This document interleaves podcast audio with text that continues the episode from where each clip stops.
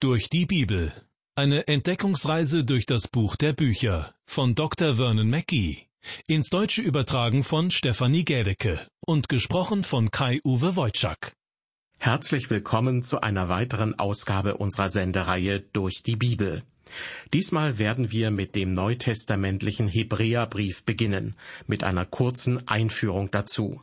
Schnell wird deutlich werden, dass wir mit dem Hebräerbrief einen wahren Schatz in Händen halten. In der Sendereihe durch die Bibel wechseln wir immer wieder hin und her zwischen dem Alten und dem Neuen Testament. Abgesehen davon halten wir uns aber an die jeweils vorgegebene Reihenfolge der biblischen Bücher. So haben wir im Alten Testament mit dem ersten Buch Mose begonnen und sind inzwischen beim Danielbuch angelangt. Und im Neuen Testament haben wir mit dem Matthäusevangelium angefangen und zuletzt war der Philemonbrief an der Reihe. Doch nun gibt es in der Bibelübersetzung von Martin Luther eine Besonderheit. Martin Luther hat den Hebräer und den Jakobusbrief ziemlich ans Ende des Neuen Testaments verschoben, direkt vor den Judasbrief und die Offenbarung. Ich ziehe es jedoch vor, bei der traditionellen Anordnung zu bleiben, wie sie in vielen anderen Bibelübersetzungen vorzufinden ist. Das heißt, nun ist der Hebräerbrief an der Reihe und der findet seinen Platz zwischen dem Philemonbrief und dem Jakobusbrief. Inhaltlich gesehen ist der Hebräerbrief so wichtig, dass er meiner Meinung nach zusammen mit dem Brief an die Römer auf einer Stufe steht. Und der Römerbrief wird von keinem anderen neutestamentlichen Brief übertroffen. Ich habe mich gefragt, wie man diesen herrlichen Brief an die Hebräer gebührend einleiten könnte. Nun, vor mir liegen ein paar ausgezeichnete Bibelkommentare, die andere Leute verfasst haben, und ich bin auf die Idee gekommen, für die Einführung zum Hebräerbrief vier dieser Kommentare zu verwenden und einige wichtige Aussagen daraus zu zitieren. Denn diese Autoren haben genau das aufgeschrieben, was ich gerne sagen möchte. Zunächst möchte ich aus dem Werk von George Campbell Morgan zitieren, einem britischen Evangelisten und Bibellehrer. Er schreibt, der Brief an die Hebräer hat heute einen besonderen Wert, weil sich viele Menschen von Jesus Christus eine Vorstellung machen, die weit hinter dem zurückbleibt, was im Neuen Testament über ihn gesagt wird. Und dann zitiert George Campbell Morgan zur Veranschaulichung einen anderen Autor, der in Jesus Christus lediglich einen Menschen sieht, der Ähnliches vollbracht hat wie einige andere heldenhafte Menschen auch. Da heißt es, die besten Eigenschaften des menschlichen Wesens zeigen sich dann, wenn ein Mensch sein Leben für andere Menschen hingeben muss. Eine heldenhafte Person ist dazu bereit und gibt sich als Opfer hin wie der römische Soldat Marcus Curtius, der sich nach einem Erdbeben in einen tiefen Erdspalt stürzte, um das Forum in Rom vor weiteren Zerstörungen zu bewahren. Oder wie der griechische Philosoph Sokrates, der ohne zu zögern den giftigen Schierlingsbecher leerte, den man ihm reichte. Oder wie Jesus Christus, der sich auf Golgatha kreuzigen ließ. Soweit dieses Zitat, das veranschaulichen soll, wie der Kreuzestod Jesu von manchen Menschen einfach nur als Heldentat verstanden wird. Diese Einschätzung lehnt der Bibellehrer George Campbell Morgan natürlich rundheraus ab. Er schreibt dazu, aus meiner Sicht sind diese sogenannten Heldentaten nicht miteinander vergleichbar. Ja, sie ernsthaft miteinander zu vergleichen, das grenzt eigentlich schon an Gotteslästerung. Heldenhaft sein wie der römische Soldat Marcus Curtius oder der griechische Philosoph Sokrates, das mag ja funktionieren. Aber sich kreuzigen lassen wie ein Christus, das widerspricht der Einzigartigkeit seines Wesens und steht nicht im Einklang mit dem Neuen Testament. So der Theologe und Bibellehrer George Campbell Morgan. Denn es gibt nur einen Christus, der die Sünden der Menschen auf sich genommen hat und für sie gestorben ist. Und diesen Christus malt uns der Hebräerbrief auf einzigartige Weise vor Augen. Der amerikanische Pastor und Theologe William Pettingill betont einen anderen Gesichtspunkt und schreibt, die Propheten haben stellvertretend für Gott zu den Menschen gesprochen. Es war eine sehr lange Zeit von Adam bis hin zu Mose, der dem Volk Israel das Gesetz Gottes gab. Und auch von Mose bis hin zu Maleachi, dem letzten Propheten des Alten Testaments, verging eine lange Zeit. Und trotzdem, am Ende dieses sehr langen Zeitraums waren ihre Offenbarungen Gottes noch immer nicht vollständig eingetroffen. Aber nach einer Pause von 400 Jahren sandte Gott seinen Sohn, als die Fülle der Zeit gekommen war. Und in diesem Sohn hat sich die Offenbarung Gottes vollständig erfüllt. So der Pastor und Theologe William Pettingill. Eine starke Aussage, wie ich finde. Nun folgt ein Zitat des Theologen Eugene Schuler English aus seiner Einführung zum Hebräerbrief. Er schreibt, der Brief an die Hebräer ist eines der wichtigsten Bücher des Neuen Testaments, da er einige der größten Lehren des christlichen Glaubens enthält. Außerdem handelt es sich um ein Buch von unendlicher Logik und großer Schönheit. Den Hebräerbrief zu lesen bedeutet, die Luft des Himmels selbst zu atmen. Ihn zu lesen heißt, eine kräftige geistliche Nahrung zu sich zu nehmen. Wer seine Lehren befolgt, wird mit der christlichen Wahrheit und der Erkenntnis Christi von der Unreife zur Reife gebracht. Des Weiteren schreibt Eugene Schuler English, das Thema des Hebräerbriefes ist die große Herrlichkeit Christi, des Sohnes Gottes, der sich selbst als Menschensohn bezeichnete. Nur in diesem neutestamentlichen Brief wird unser Herr in seinem hohen Priesteramt beschrieben. Nun, liebe Hörer, komme ich zum vierten Autor, Sir Robert Anderson, der nicht nur ein hervorragender Theologe war, sondern auch für die Londoner Polizei arbeitete. Er betont in seiner Einführung zum Hebräerbrief, dass die Christen nicht so tun sollten, als ob sie allein das Gottesvolk seien, das im Zentrum von Gottes Geschichte mit den Menschen steht. Denn in der Bibel bezeichnet sich Christus selbst als Weinstock, und das Volk Israel wird immer wieder mit einem Weinberg verglichen. Deshalb kommt Robert Anderson zu dem Schluss, Gott hat sein Volk, das er zuvor erwählt hat, nicht verstoßen.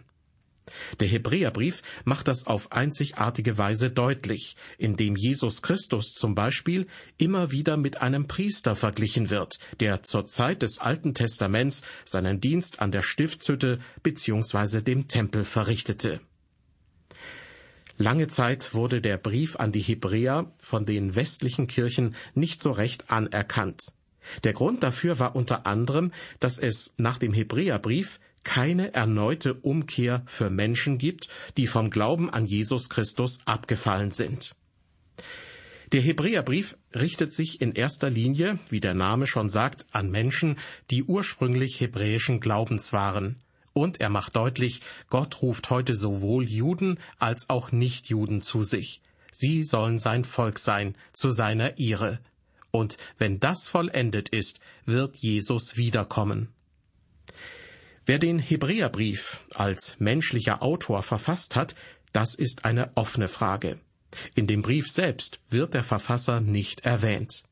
Trotzdem gibt es Bibelübersetzungen, wie zum Beispiel die traditionelle englische King James Bibel, in der die Überschrift zum Hebräerbrief tatsächlich lautet Der Brief des Apostels Paulus an die Hebräer. In den meisten anderen Bibelübersetzungen lautet die Überschrift meistens nur der Brief an die Hebräer. Wer mit der theologischen Fachliteratur vertraut ist, erkennt schnell, dass es keine einstimmigen Meinungen darüber gibt, wer der Autor dieses Briefes ist. Als ich selbst noch studierte, schrieb ich einen Aufsatz über den Autor des Hebräerbriefes und ich versuchte die Meinung zu verteidigen, dass der Apostel Paulus diesen Brief verfasst hat. Als ich mit meinem Aufsatz fertig war, dachte ich tatsächlich, dass ich nun das Problem der Verfasserschaft gelöst hätte und sich die ganze Welt darüber einig sein würde, dass Paulus den Hebräerbrief geschrieben hat.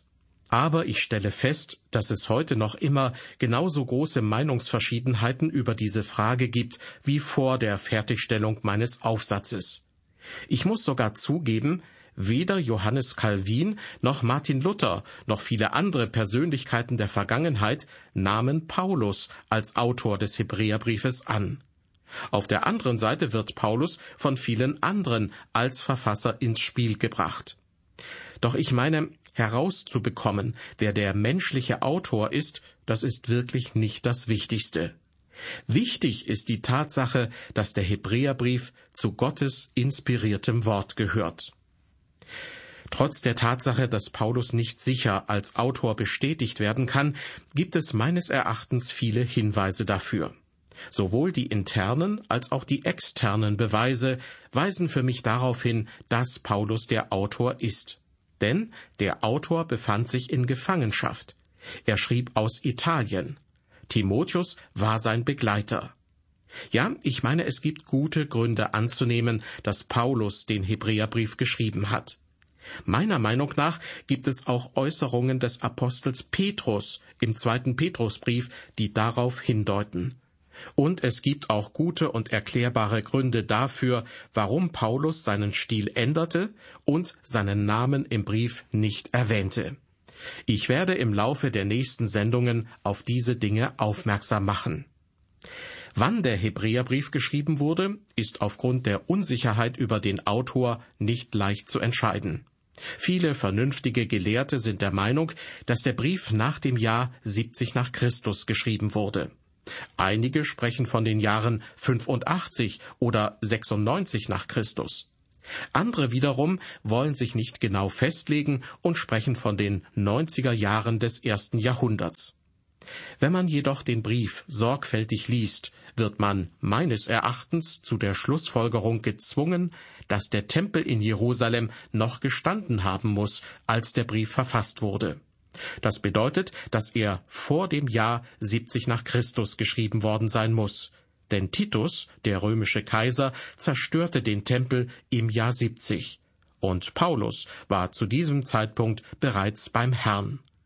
Also, ich persönlich glaube, dass der Hebräerbrief vom Apostel Paulus geschrieben wurde, und zwar vor dem Jahr 70 nach Christus.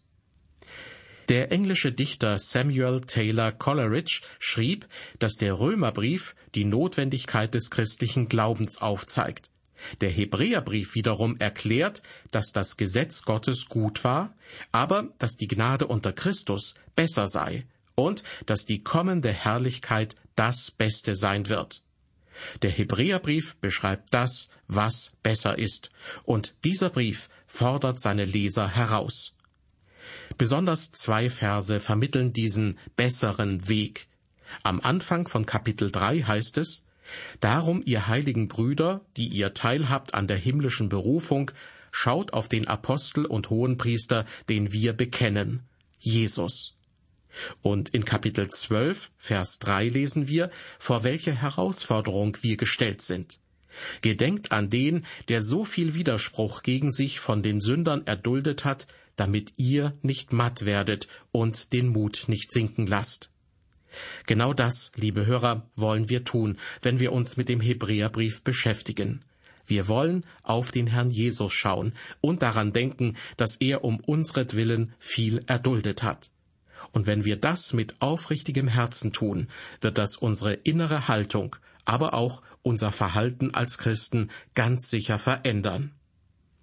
Jesus Christus hat in vielerlei Hinsicht alttestamentliche Aussagen erfüllt und viele sogar überboten.